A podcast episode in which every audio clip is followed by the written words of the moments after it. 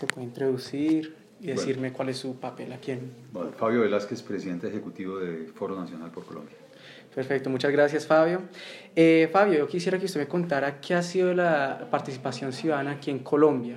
Eh, un breve eh, recuento de lo que ha sido. Bueno, nosotros acabamos de publicar un libro justamente sobre el tema. en el 2003 habíamos publicado un libro que se llamó, o que se llama ¿Qué ha pasado con la participación ciudadana en Colombia? En el que hicimos como una lectura desde los años 80 hasta el cambio de siglo.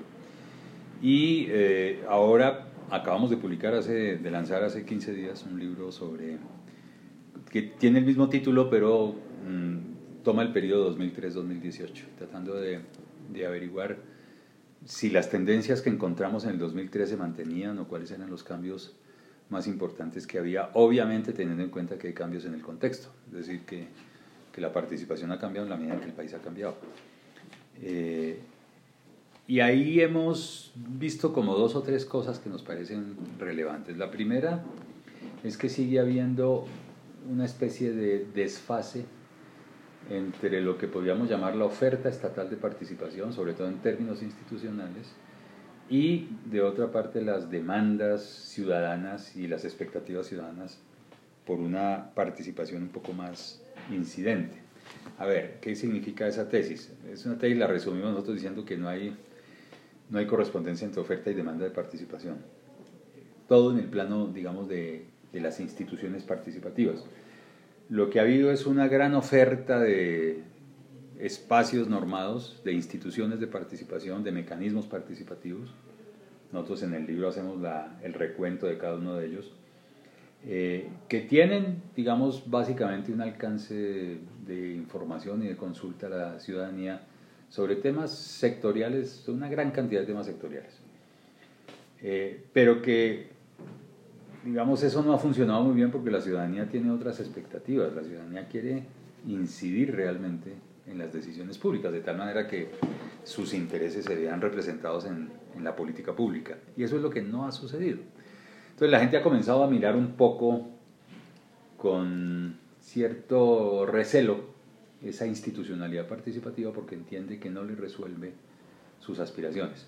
Nosotros partimos de la idea de que la participación es un derecho y que es un derecho para adquirir otros derechos y que si bien no hay totales garantías para el ejercicio de la participación, eh, sobre todo en algunas regiones del país, cuando se participa a través de esas vías institucionales, entonces no se logra una eficacia en el sentido de que los intereses ciudadanos se vean reflejados en las decisiones públicas. Ese es un primer hallazgo, digamos, eh, importante. Y eso, digamos, mantiene una tendencia que venía desde el 2003. Ahora, mm, hay que reconocer que el gobierno ha sido más proactivo en, en la promoción de la participación, que ya hay más programas nacionales y locales, hay mayor inversión en el sector, pero de todas maneras, digamos, un poco la idea es que las autoridades públicas sí quieren que haya participación, pero no tanta. Esa es un poco la idea, ¿no es cierto? Entonces eso genera esa falta de correspondencia porque la gente sí quiere participar efectivamente. Bueno, primer, primera idea. La segunda es que como consecuencia de eso, hoy día, eh, en los últimos 10, 12 años, pues se han incrementado las movilizaciones de, la gente y la protesta social. Entonces ese es como el gran, segundo gran hallazgo que, hemos visto. Hoy día la gente... Mmm, busca otras maneras de relacionarse con las autoridades públicas que suplan las deficiencias de la institucionalidad participativa, ¿cierto? Y en un contexto en el que el país no logra tampoco a través de las políticas públicas resolver los grandes temas de la gente, pobreza, desigualdad, acceso a oportunidades y servicios, empleo, etc. Entonces la gente busca sus propias formas y ha buscado vías algunas contenciosas, otras no contenciosas, pero que ya implican una mayor libertad, digamos, los, espacios institucionales te dicen quién puede participar, cuándo, cómo, dónde, para qué, ¿no es cierto? Como que te, te norman la participación y te generan un límite a lo que podamos llamar la espontaneidad ciudadana, ¿no? que quiere simplemente resolver los problemas. Eh, la movilización social, en cambio, le permite a la gente expresarse, no es cerrada, es abierta, puede participar cualquiera, es incluyente, ¿no es cierto? Y sobre todo, algo que destacan los propios líderes es que es muy efectiva, desde el punto de vista de que obligan a las autoridades públicas a sentarse a, negociar y a dialogar y a construir acuerdos. Probablemente esos acuerdos no se cumplen, pero se construyen acuerdos. Eso ya es un paso adelante, ¿no es cierto? Entonces un poco entiende uno que las movilizaciones recientes en el país eh, se explican es porque la institucionalidad participativa no ha logrado resolver los grandes temas de la gente en un contexto en el que las desigualdades sociales sobre todo eh, crecen, la brecha social se amplía. Entonces esa es una segunda idea que, que hemos descubierto que nos parece importante. Y una tercera que también me parece clave es que esa, a diferencia de lo que ocurría hace 15 o 20 años, hoy día la sociedad civil está más organizada en Colombia. Hay, hay un, digamos, eso tiene matices esa afirmación, porque los grados de pertenencia de la gente a organizaciones se han reducido. Sea, los niveles de pertenencia a una o varias organizaciones sobre todo organizaciones laicas, ha disminuido. Eso lo demostró ya John Sudarsky en su estudio sobre el Barcas, el barómetro de capital social. Él había dicho, justamente él venía haciendo la, siguiendo la pista al tema de pertenencia a organizaciones desde el año 95. Se vio una curva descendente hasta el año 2012. Ahorita, perdón, 2015. Ahorita hay una leve remontada. Eh, pero sobre todo de gente que se organiza en torno a organizaciones religiosas, no organizaciones laicas. Entonces digamos que el tejido social se ha debilitado en general, pero digamos hay actores sociales que se han fortalecido al mismo tiempo que se ha debilitado digamos el conjunto de la, del tejido social.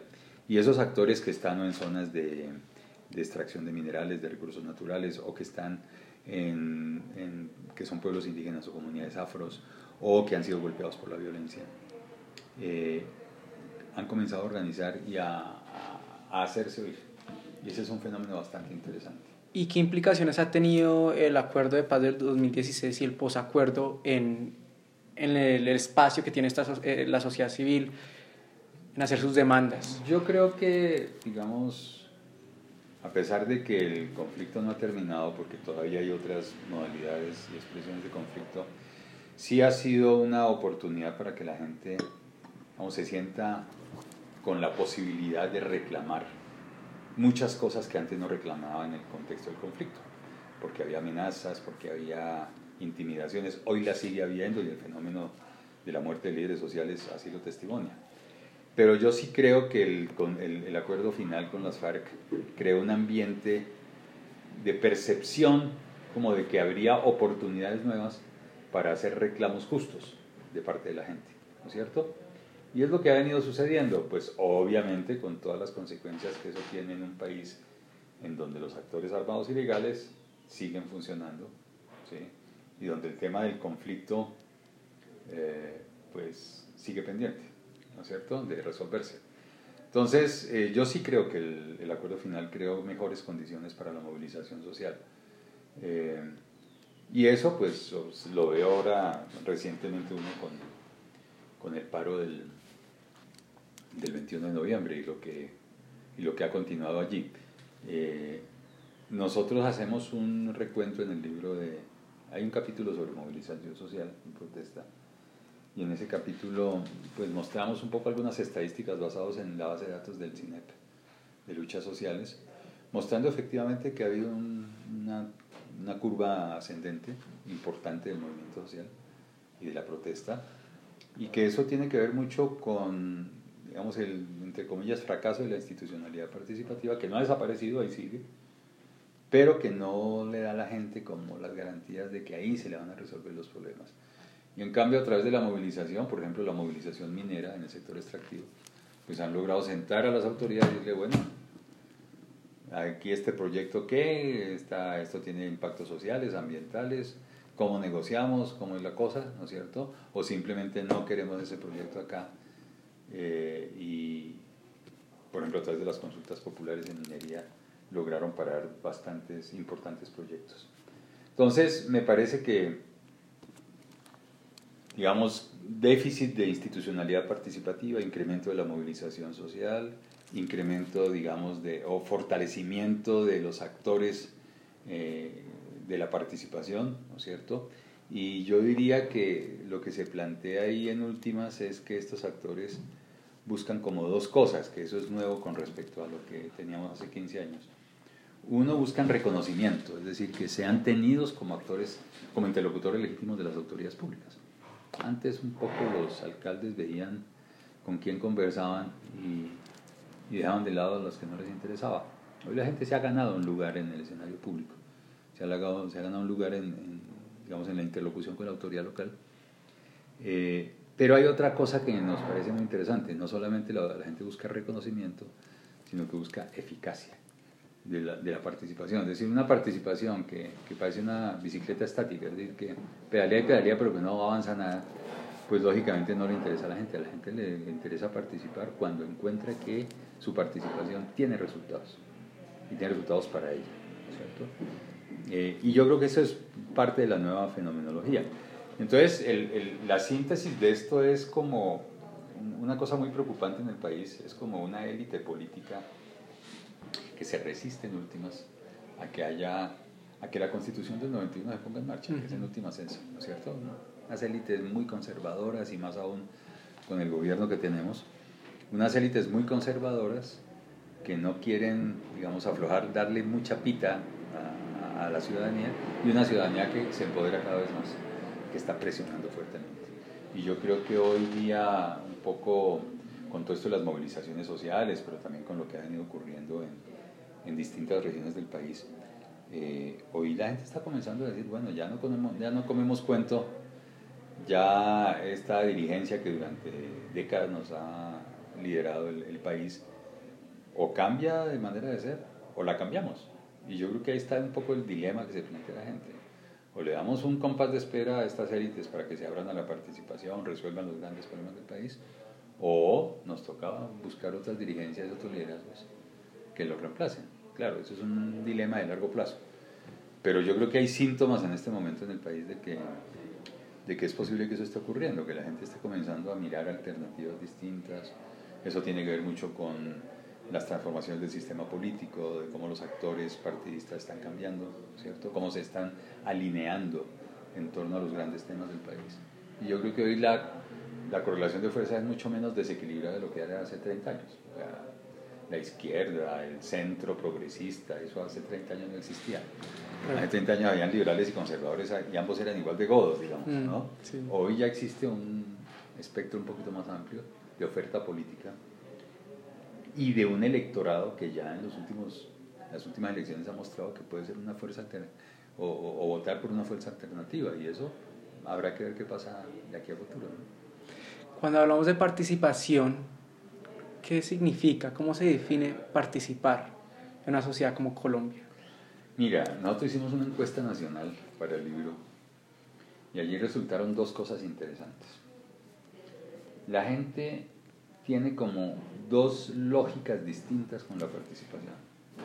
Una es participar es asociarme con mi gente, mis vecinos, mis semejantes, para autogestionar nuestros problemas. Entonces hay un problema en el barrio, la gente siente que participa. Cuando hay, se mete en la acción comunal y entonces hacen, eh, buscan unas placas con el Estado y logran un proyecto y hacen que mejore sus condiciones de vida en el territorio. Esa es una, una lógica de colaboración, es como, digamos, lo que puede llamarse participación en microespacios sociales, ¿no es cierto? Que son formas cooperativas, colaborativas, de solidaridad, ¿no es cierto? De formación de confianza y de capital social, sin duda alguna.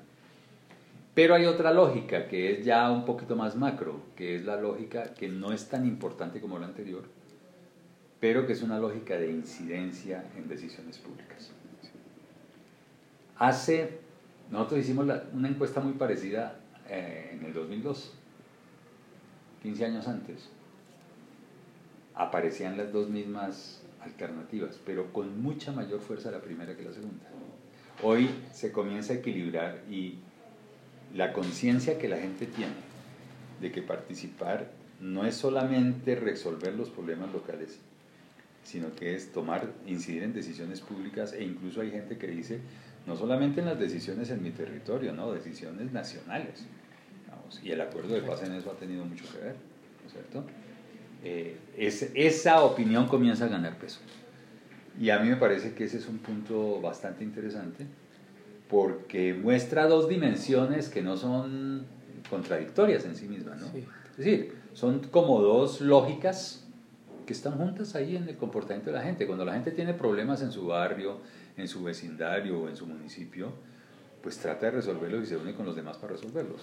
Pero eso no quita que en algún momento la solución de esos problemas pase por el Estado y pase por la incidencia en política pública. Entonces, a mí me parece interesante ese segundo punto porque ha ganado, ha ganado peso en, como en la concepción que tiene la gente de la participación. Y en la actualidad, ¿cuál sería usted que son las, las mayores limitaciones hacia este tipo, hacia estos dos lógicas de participación? Hay varias, hay varias, hay varias que, que son muy complicadas, digamos.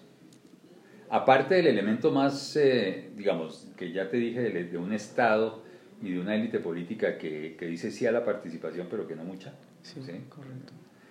También hay limitaciones desde lógicas de sociedad civil. Y yo creo que esas no, no dejan de ser importantes. La primera, y lo dice la gente, es que no tengo información sobre esos, sobre la institucionalidad participativa. Entonces el Estado ha ido creando espacios para cualquier cosa, pero no hace pedagogía ciudadana, no socializa, no informa. Entonces la gente, pues sí sabe que existen veedurías ciudadanas, que hay consejos de planeación, que hay asambleas de juventud, que hay hay siete u ocho cosas que más o menos se identifican, particularmente en las grandes ciudades. Y en los pequeños municipios saben que hay juntas de acción comunal, que hay un consejo de planeación, de pronto hay un, un, un, escenario por ahí de familias en acción y cosas de esas, ¿no es cierto? Entonces, no hay información. Segundo, la gente dice que no tiene tiempo para eso. Y, es, y es bien interesante porque eso, eso lo dicen es gentes de estrato medio, alto y bajo. Ahí no hay diferencias, ¿no es cierto? Y es bien interesante porque es un poco también un obstáculo de, de cómo es la vida cotidiana de la gente, particularmente los sectores bajos, tratando pues de ganar el pan de cada día. Y obviamente cuando aparece la participación, eso es ya una actividad que le va a quitar tiempo privado a su familia, a su relación con sus hijos, etc. Y entonces la gente dice, no, yo no tengo tiempo. Hay otros que dicen, no, yo a mí eso no me interesa. Nosotros hicimos una pregunta muy interesante en la encuesta que decía usted como ciudadano, ¿cómo se considera? ¿Se considera líder, activista, interesado o no interesado? Y salió una estadística interesante, el 8% se, se, se, consideran líderes o activistas. El 8%. El 8%. El 55% se manifiesta interesado en la participación. Y el otro 37% dicen, a mí eso no me importa nada. ¿Sí? No tenemos línea de base para para comparar con el pasado, y esto, esto va a ser una línea de base para futuros estudios, eh, los interesados en lo público, digámoslo así, ¿van a aumentar o van a disminuir? Yo tengo la impresión de que van a aumentar a futuro, pero es una hipótesis. Lo que probablemente no va a aumentar son los líderes activistas, que siguen siendo una pequeña élite, que son los que conducen, bueno, por eso es normal, por eso son líderes, ¿no es cierto? Pero el interrogante es sobre los no interesados. O sea, ¿qué pasa con esa gente que dice ya estoy mamado de la política, estoy mamado de los aburrido con estos dirigentes políticos y además los dirigentes sociales también tienen los mismos comportamientos. Y entonces el, mi representante supuestamente en, en, un consejo de planeación lo que hace es beneficiarse personalmente, nunca me consulta, nunca me informa, entonces pasa lo mismo. Y eso lo detectamos en los dos estudios, un poco el alejamiento que hay entre los líderes que llegan a los espacios de participación y en la base social que supuestamente representan y que, pues, que ahí no pasa nada, no hay, no hay información de, de, doble vía, ¿no es cierto? Y entonces esos líderes se enquistan allá en los espacios de participación y comienzan a hablar y a dialogar más con las autoridades públicas y menos con la gente. Uh -huh. Y entonces son los mismos problemas de representación política que, que existen en el campo político electoral, ¿cierto? Y eso tiene que ver con temas de cultura política, etc. Y hay el otro problema que detectamos en el 2003 y que, que, se repite es el de la, lo que nosotros llamamos la polimembresía. Es como la concentración de poder en ciertos líderes de muchas funciones de representación social.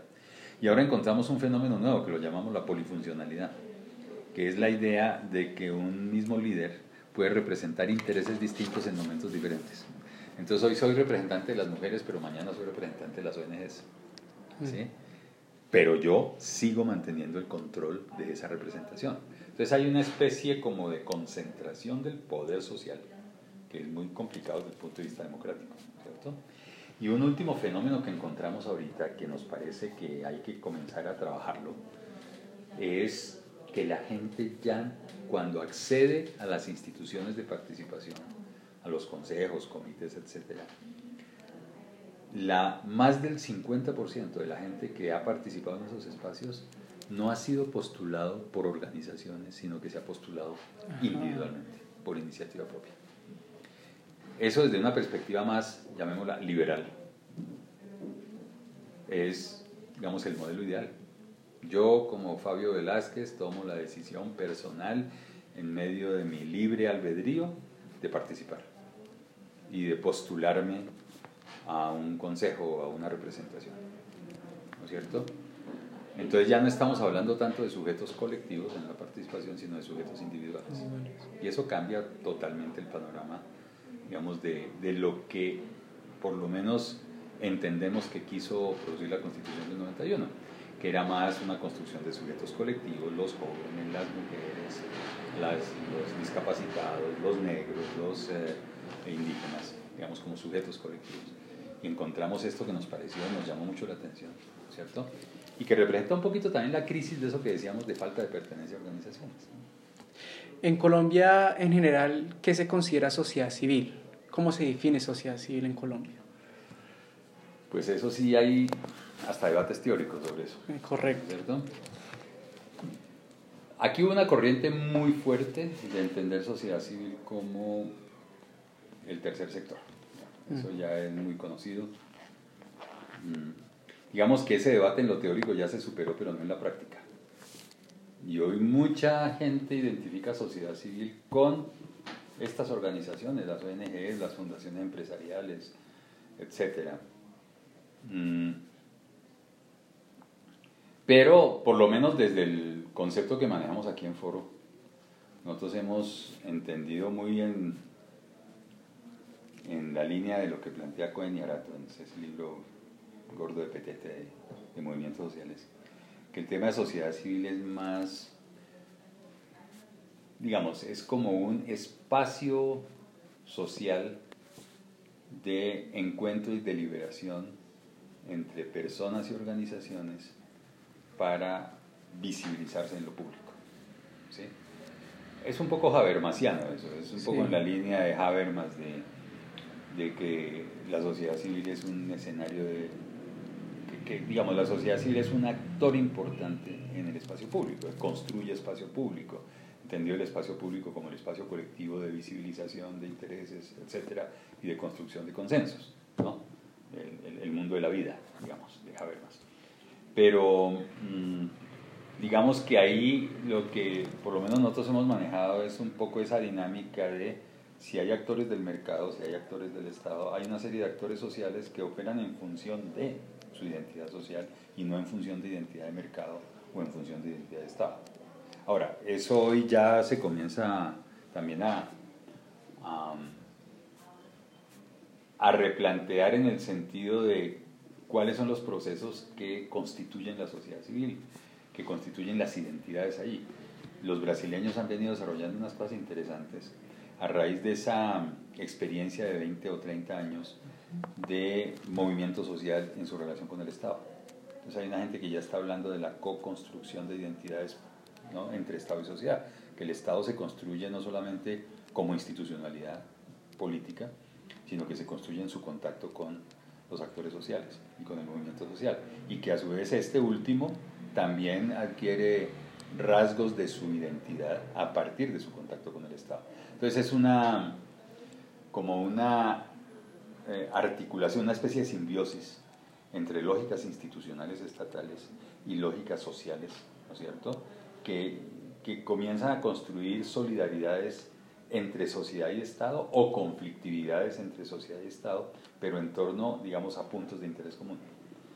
Eh, ahí en, en, Brasil han venido discutiendo eso desde hace como 3, 4 años. A mí me parece un enfoque interesante, porque lo que uno observa sí es que como ni Estado ni sociedad son monolíticos por dentro, pues hay fisuras. Y eso son fisuras que, digamos, se, se desarrollan en función de proyectos políticos. Entonces, cuando hay un proyecto político compartido entre Estado y sectores de la sectores del Estado y sectores de la sociedad, se crean allí comunidades que no son la confrontación Estado-sociedad, sino más bien la solidaridad y la cooperación Estado y sociedad en algunos temas y en algunos frentes. Y esa misma relación puede ser conflictiva en algunos momentos y puede ser contenciosa. Me parece que eso enriquece mucho, porque entonces la sociedad civil no sería un campo tan protegido como lo presenta Habermas contra el Estado y el mercado, sino que sería un campo muy fluido, ¿no es cierto? Un poco lo de Bauman, una sociedad líquida, mm. que, que, se va se va adaptando a las circunstancias, que fluye, que cambia, que en un momento está con el Estado, que en otro momento está anti-Estado, ¿no es cierto? Entonces, quizá lo, lo, bonito de ese concepto es que no hay un concepto fijo de sociedad civil, sino que hay lógicas que se van moviendo, que van fluyendo en función del relacionamiento con los otros, con el Estado y el mercado. Me parece que ese es el enfoque que hoy, por lo menos a mí me parece más interesante, ¿no? Y Foro, como actor de la sociedad civil, ¿cuál es su función dentro de esta construcción de paz que vemos en el contexto actual de Colombia? Pues mira, nosotros, esa es otra cosa interesante porque yo creo que en el mundo de las ONGs ha habido también cambios en su, digamos, en, en, la propia identidad, ¿no es cierto? Yo creo que hoy día las ONGs nos entendemos también como actores, no solamente como intermediarios. Claro. que fuimos muy concebidos como intermediarios hoy somos más actores. Y como actores, pues tenemos que construir narrativas propias, tenemos que construir apuestas propias, ¿no es cierto? Y en esto de la paz nosotros creemos que debemos ser como, pues quienes creemos en, en, la paz negociada y en la paz como proyecto político y cultural, eh, tenemos que, una función de promoción de la paz, ¿no es cierto? Y lo hacemos desde donde podemos hacerlo. Foro es una, una institución que tiene digamos, un perfil combinado de investigación, intervención y generación de opinión pública e incidencia, como que combina esas cuatro cosas, ¿no? Entonces no hacemos solo intervención, digamos, no somos activistas, no somos centro académico, no solo hacemos investigación, pero hacemos las dos cosas.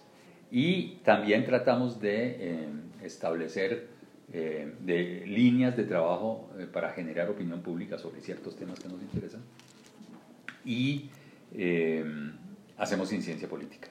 Y como foro, pues tenemos iniciativas propias que no son en representación de ningún sector social, sino que son nuestras. Y, eso lo venimos haciendo desde hace ya más de un, de un, lustro, porque nos parece que las ONGs tenemos un lugar importante en esa dinámica.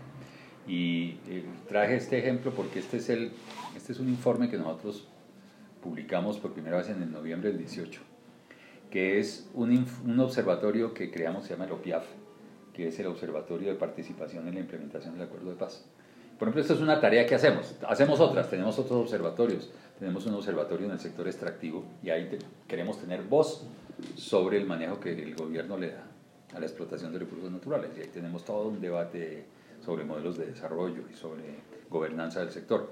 Entonces, decidimos con, en alianza con Viva la Ciudadanía hacerle seguimiento a cómo se están implementando 114 tareas del acuerdo final que tienen un componente de participación. Nosotros las identificamos, las caracterizamos en una matriz y comenzamos a hacerle seguimiento a eso.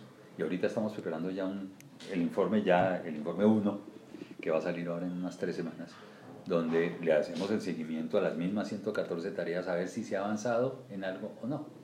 ¿Y qué han encontrado? ¿Se no se ha avanzado. No se ha avanzado. Está muy mal ese tema.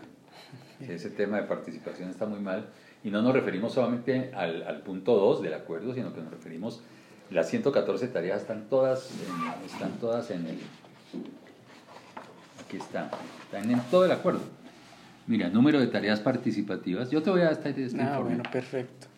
Gracias. Los seis puntos del, del, acuerdo, y mira cómo se distribuyen las tareas participativas: 26, 27, 10, 14, 22 y 15.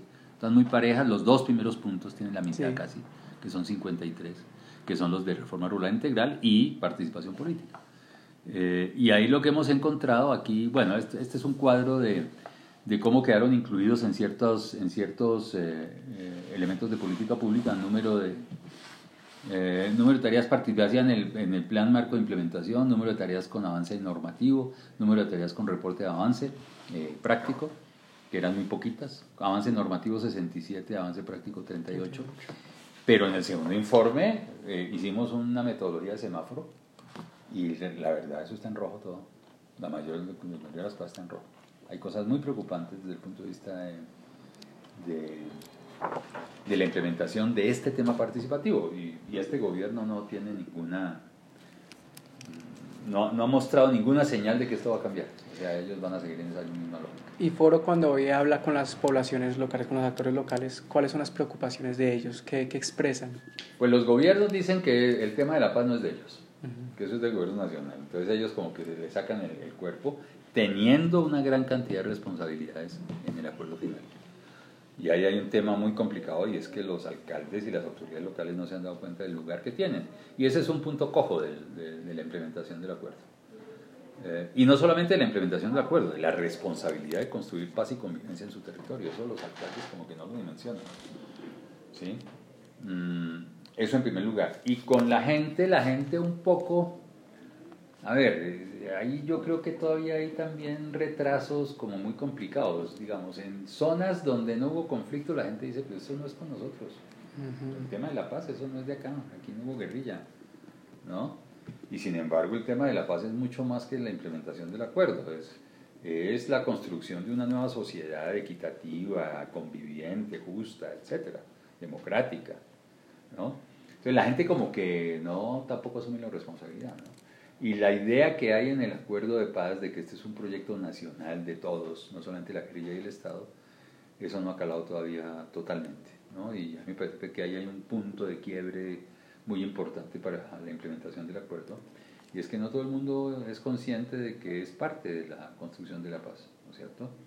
Todo ese rollo que tenía Sergio Jaramillo, el, alto comisionado de la paz territorial y eso, pues es muy poco lo que se ha logrado. Quizá a excepción de, de los PEDETs, de los planes de desarrollo con enfoque territorial, que me parece que tuvieron, digamos, lograron movilizar, según las cifras del gobierno, más de 220 mil personas, eso está bien. ¿sí? Eh, aparte de eso, digamos, uno comienza a hacer el checklist de, de tareas y muy mal, realmente, muy mal. Eh, y ya para finalizar, como foro, en sus funciones, ustedes con sus objetivos, ¿cuáles limitaciones han tenido ustedes, tanto en colaboración con otras, otros actores de la sociedad civil, embajadas, personas que, o entidades que los financian? ¿Cuáles han sido los, los, eh, las limitaciones? Pues el primero, la, la, última que mencionaste, no hay platica para esto. O sea, hay una... Eh, la cooperación para las ONGs se ha debilitado mucho porque el gobierno ha canalizado la mayor parte de la misma. Hoy la cooperación se va en un 80%, 85% para el gobierno y a las ONG nos queda el 15%. Eso ya es, digamos, preocupante. Entonces hay un problema de financiamiento. Este informe, por ejemplo, lo sacamos con sobrados. Esto, esto no, es no tenemos un proyecto que financie este, pero nos pareció tan importante que dijimos, bueno, vamos a trabajar horas extras y a sacarle un poquito la leche a los equipos y vamos a hacer estos informes. Y seguimos buscándole plata y no le hemos conseguido una plata sólida. Por ahí, cositas chiquitas, ¿no es cierto?, que nos ayudan a, a publicar los informes. Pero realmente este es un proyecto que debería tener, por ejemplo, eh, base regional. Sí. ¿no? Para que haya informes regionales. Foro tiene oficinas en Cali y en Barranquilla. Viva la Ciudadanía tiene contactos en 10, 12 regiones del país. Y la idea nuestra es incorporar la dinámica regional de la construcción de la paz en términos de participación ciudadana para el informe nacional. Sin embargo, pues no hay plata, eso cuesta plata. Que haya gente, equipos regionales que le hagan. ¿Dónde viene la mayoría de los recursos de foro? ¿De embajadas? Nosotros tenemos, eso fluctúa mucho, ¿no? Pero en general tenemos algunas, algunos cooperantes que tienen más estabilidad. Nosotros tenemos un apoyo en este momento de la Fundación Ford, que es un apoyo a cinco años, entonces eso nos da un cierto respiro. Eh, tenemos desde hace más de 20 años una relación con, con la cooperación privada protestante de Alemania, se llama PAN para el Mundo. Eh, hemos tenido algunas relaciones con embajadas, con fondos de embajadas, con algunas otras agencias de cooperación, pero las más fijas son esas dos. Hubo una época, pero eso también depende de muchas variables, incluso, incluso políticas, en las que contratamos con gobierno. Entonces hacíamos asesorías, estudios. Durante el gobierno de Santos, justamente con el Ministerio del Interior, con la Oficina del Alto Comisionado para la Paz, con la Unidad para las Víctimas, trabajamos proyectos de acompañamiento y apoyo para hacer mejor su gestión. Pero eso es, hace año y medio, hace dos años no, no tenemos, no tenemos fuentes ahí. Entonces a veces la, la cosa financiera se pone difícil. Hay otro tema muy dificultoso para este tipo de trabajos que es la falta de información. Eh, este es un estado que ha mejorado su oferta de información, pero que todavía tiene déficits sumamente importantes en ese campo. Y, y sin información, pues uno no puede construir esto es un camello, porque, porque uno se mete a las páginas web y no, qué desastre. O busca los informes de gestión, entonces se, demora uno media hora para encontrar un informe de gestión en una página web. Entonces, es, es, es complicado. Ahora, para el libro que, que publicamos, nosotros hicimos una barrida en todas las entidades del Estado, nacional, nacional. Y con mucho esfuerzo, pero con mucho esfuerzo, logramos reunir 560 documentos de los cuales nos sirvieron 120, 123, creo, y sobre esos trabajamos. Pero sabemos que entidades que tienen información sobre participación y eso no nos la querían dar, simplemente, y no la tenemos, la conseguimos por otros lados. ¿sí? Pero entonces hay un déficit de información muy importante. Y yo creo que hay una dificultad grande, una tercera dificultad es lo que yo llamaría dificultad de audiencia. Mm. Eh, particularmente gubernamental. Al gobierno, el gobierno, estos gobiernos y en particular este actual es autista totalmente, eso no escucha. Eso tienen una idea y de ahí no salen. Entonces, digamos, uno produce, uno genera opinión pública, uno trata como de, de poner temas en la agenda de discusión pública, pero mm, hay veces eso no tiene eco, ¿no? Eso lo hemos experimentado mucho, por ejemplo, en el campo de las de las industrias extractivas sobre las cuales trabajamos bastante. Nosotros publicamos un informe anual sobre cómo va el sector extractivo en Colombia y realmente el eco que nosotros tenemos en los ministerios es mínimo. Hmm. Y eso que conocemos incluso gente adentro de los ministerios y tal, pero hay unas líneas por donde van y esas líneas son inmodificables. Eh, no hay interlocución, no hay capacidad como de siquiera escuchar. Entonces ahí nosotros vemos también un problema de audiencia porque definitivamente el sentido que tienen estos ejercicios es un sentido de incidencia, es decir, nosotros no hacemos esto por vocación académica, lo hacemos por vocación política y práctica. Entonces ahí nos encontramos con esa barrera muy fuerte. Eh, se acaba de mencionar que la mayoría de su, su apoyo económico viene de agencias externas, exteriores, internacionales. ¿Eso tiene alguna implicación en el comportamiento de foro, en los proyectos, cómo se desarrollan? ¿Ellos les ponen algunas limitaciones, les cambian su visión o tiene alguna influencia? No, ellos han sido muy respetuosos. Muy respetuosos. Sí. Claro, ellos tienen prioridades, entonces uno como ONG tiene que acomodarse a las prioridades. Eso no es que uno les, les ofrece un proyecto y dicen, uy, qué interesante, no. Lo primero que dicen, esto se acomoda a mi estrategia. Eh, pero en general son muy respetuosas. y, y hay agencias que son más, son más, más determinantes en contenidos. A nosotros no nos gusta trabajar mucho con ellos, ¿sí? Eh, pero, digamos, eh, y hoy ha habido un cambio muy del, de la cooperación europea hacia la cooperación norteamericana, a pesar de, digamos, de los temas políticos en, en Estados Unidos. Pero hoy la cooperación norteamericana está acercándose mucho a América Latina y en cambio la cooperación europea digamos, sí, se mantiene, pero eh, ellos, ellos hacen una lectura de estos países como países de renta media y entonces tienen prioridades en Asia y en África y han orientado muchos recursos hacia allá y nos han quitado recursos acá en América Latina. Y eso yo conozco pues muchos colegas de, de países de América Latina que más o menos están en la misma situación que nosotros, dificultades para acceder a recursos. Y hoy tenemos además la competencia de las universidades, de las fundaciones empresariales de las iglesias. Es decir, hace 30 años el mercado era de las ONGs, hoy día es una competencia feroz por los recursos. Entonces, usted, ¿con qué intenciones usted cree que buscan, eh, digamos, las agencias americanas, europeas, colaborar aquí en Colombia? ¿Es un esfuerzo sincero hacia construcción de paz o tienen otros intereses? No, en el tema de paz yo, yo creo que quienes han puesto plata la han puesto con el interés de que aquí se construya paz, sin duda alguna. Y yo creo que en eso no hay sombra de duda. Yo, yo, yo pienso que hay, hay un apoyo sincero a un proceso que ellos entienden que requiere el país y que nosotros también entendemos que lo, que lo necesitamos. Mm, yo no he tenido, digamos, episodios de experiencias de, de cooperación internacional que tenga algún tipo de sesgo en su apoyo, ¿no es cierto? Lo que sí exigen es un poco acomodarse a las prioridades que ellos tienen, ¿no? Y a veces, sobre todo algunas, por ejemplo, la cooperación del gobierno estadounidense. Eso sí es otra cosa. Mm. Ahí sí ponen mucha condición, estos temas no se tocan, estos los hay que tocarlos así. Pero nosotros hemos sido muy reticentes a, aceptar ese tipo de limitaciones. Entonces con USAID, con USAID nosotros no tenemos casi relación. Quizá por intermediarios, porque ellos operan con grandes operadores. Entonces lo que hacen es, eh, los operadores pues lo llaman a uno, lo buscan. Aquí nos buscan cada rato operadores de USAID para ver cómo les podemos colaborar en ciertos temas que son fuertes nuestras, fortalezas nuestras. Eh, y entonces nosotros le decimos, bueno, ¿cuál es el nivel de restricción? ¿Cuál es el nivel de independencia para hacer esto? Lo mismo cuando trabajamos con gobierno. Trabajamos con gobierno, nosotros reivindicamos la autonomía y la independencia de pensamiento, ¿no es cierto? Y lo que hacemos es poner nuestro conocimiento y experiencia al servicio de una causa que en algún momento, si lo contratamos, es porque la vemos que es una causa válida. ¿no? Correcto. Nosotros, por ejemplo, en el año 2002, cuando llegó Uribe al poder, 2012, nosotros dijimos, no, no trabajamos con Uribe.